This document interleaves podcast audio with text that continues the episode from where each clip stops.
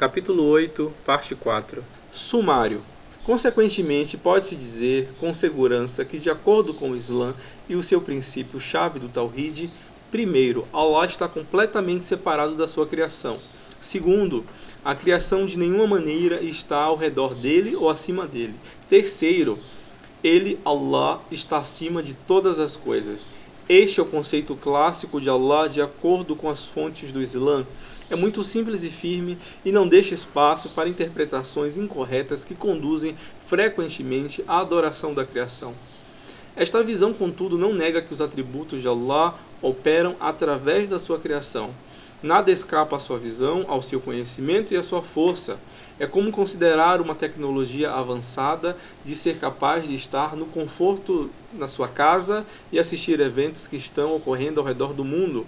Allah vê, ouve e sabe tudo o que acontece no universo sem ter que estar dentro dele. Foi relatado que Ibn Abbas disse: Na mão de Allah, os sete céus, as sete terras, o seu conteúdo, como também o que está entre eles, é como um grão de mostarda em uma das suas mãos. Como o controle remoto de TV é considerado um grande avanço tecnológico sobre o controle manual, a força de Allah opera sem nenhum obstáculo nos menores elementos da criação, sem precisar estar lá. De fato, o conceito de que Allah está na sua criação é uma forma de shirk no Tawhid al-Asmal wa Sifat, pois Allah deu ao homem algumas das suas fraquezas. É o homem que tem que estar presente no mundo para ver, ouvir, saber e afetar o que ocorre nele. Por outro lado, o conhecimento e o poder de Allah não têm limites. Os meros pensamentos do homem são totalmente expostos a Allah e bem como seus batimentos cardíacos estão expostos e sob o controle de Allah. Ele tem um conhecimento intrínseco e total de tudo quanto o homem faz e pensa. Esta é a luz na qual alguns dos versículos que aludem à proximidade de Allah deveriam ser entendidos. Por exemplo, Allah disse: Criamos o homem e sabemos o que a sua alma lhe confidencia, porque estamos mais perto dele do que a sua artéria jugular. Sagrado Corão, capítulo 50, versículo 16. Ele também disse, ó crentes, atendei Allah e ao mensageiro quando ele vos convocar à salvação, e sabei que Allah intercede entre o homem e o seu coração, e que sereis congregados ante ele. Sagrado Corão, capítulo 8, versículo 24. Esses versículos não devem ser interpretados no sentido de que Allah está dentro do homem tão próximo quanto a sua artéria jugular, ou que ele está dentro do seu coração mudando seu estado.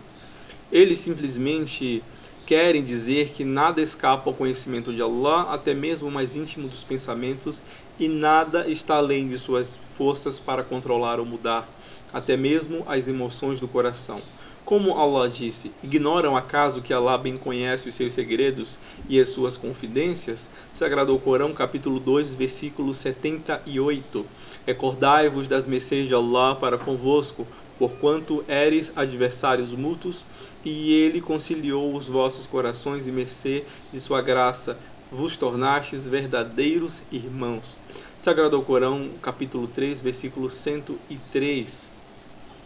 E o profeta costumava rezar dizendo: Ó alterador dos corações, fixe meu coração em tua religião.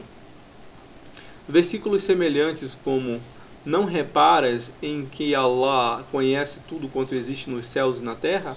Não há confidência entre três pessoas sem que ele seja a quarta delas, nem entre cinco sem que ele seja a sexta nem que haja menos ou mais do que isso sem que ele esteja com elas, onde quer que se achem. Sagrado Corão, capítulo 58, versículo 7. Devem ser entendidos de acordo com o contexto, através da leitura das primeiras palavras do versículo. Não reparas em que Allah conhece tudo quanto existe nos céus e na terra? E a conclusão do verso é: Logo no dia da ressurreição os inteirará de tudo quanto fizerem, porque Allah é onisciente. Fica claro que Allah está se referindo ao seu conhecimento e não o fato de que o seu ser supremo é presente entre os homens, porque ele está acima e além da sua criação. No tocante à seguinte afirmação, a qual foi atribuída ao profeta, sallallahu alaihi wasallam, os céus e a terra não podem conter caber Allah, mas o coração de um verdadeiro crente contém o Senhor. Não é autêntico. Mesmo se for levado em conta, de maneira nenhuma uma pessoa sensata poderia deduzir, através dessa afirmação, de que Allah é um homem. Se Allah existe literalmente no coração de um verdadeiro crente, e o crente está entre os céus e a terra, então Allah está nos céus e na terra, porque se A está dentro de B e B está dentro de C, então A deve também estar dentro de C. Portanto, de acordo com o ponto de vista do Islã clássico, baseado no Alcorão e na Suna do profeta, Allah está acima do universo e do que há nele de tal maneira que condiz com a sua majestade. Ele não está de nenhuma maneira dentro da sua criação, nem a sua criação contém Allah, mas seu infinito conhecimento, misericórdia e força operam em cada partícula sem qualquer obstáculo. Fim do capítulo.